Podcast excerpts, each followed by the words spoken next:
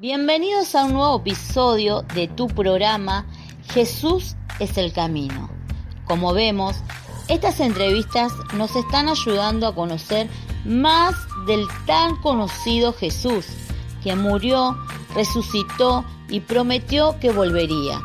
El día de hoy están con nosotros dos mujeres y madres de dos personajes muy relevantes en la historia bíblica, nada más ni nada menos que las madres de Jesús y Juan el Bautista. Por cierto, ellas son primas. Comenzaremos con esta mujer que le creyó a Dios y recibió el milagro más hermoso, el de ser madre.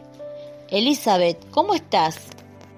Hola a todos, es un placer estar en tu programa y poder contar las maravillas de Dios en mi vida. Contanos, ¿cómo fue que concebiste en plena vejez?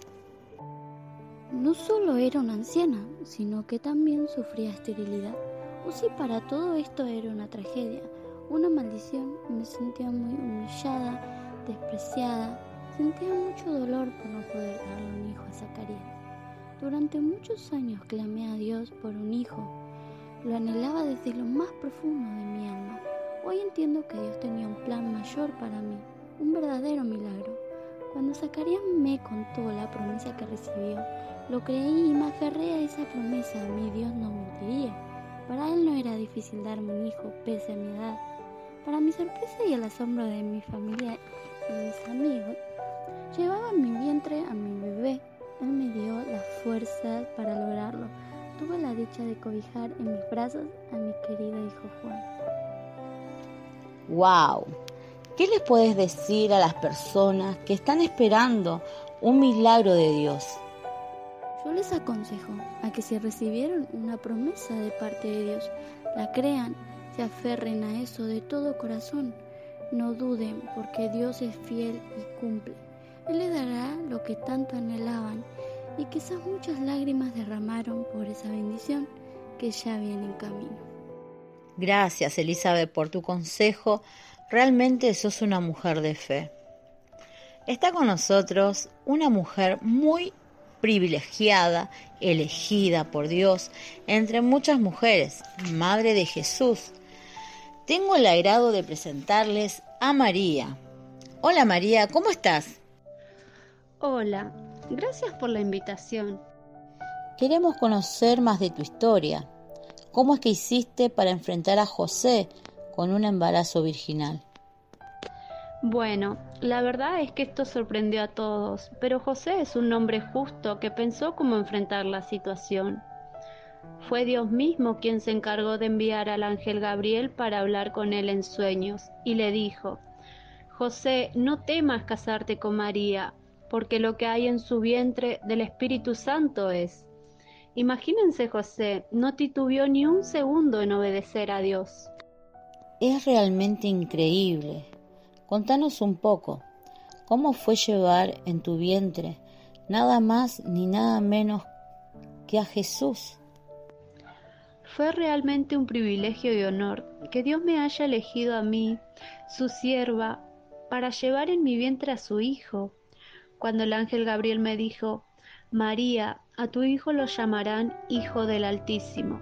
Imagínense, cuánta responsabilidad llevar en mi vientre al Hijo de Dios, cuidarlo, guiarlo para que Él pudiera cumplir el objetivo y la misión que se le había encargado. ¿Qué sentiste cuando Jesús fue llevado a la cruz?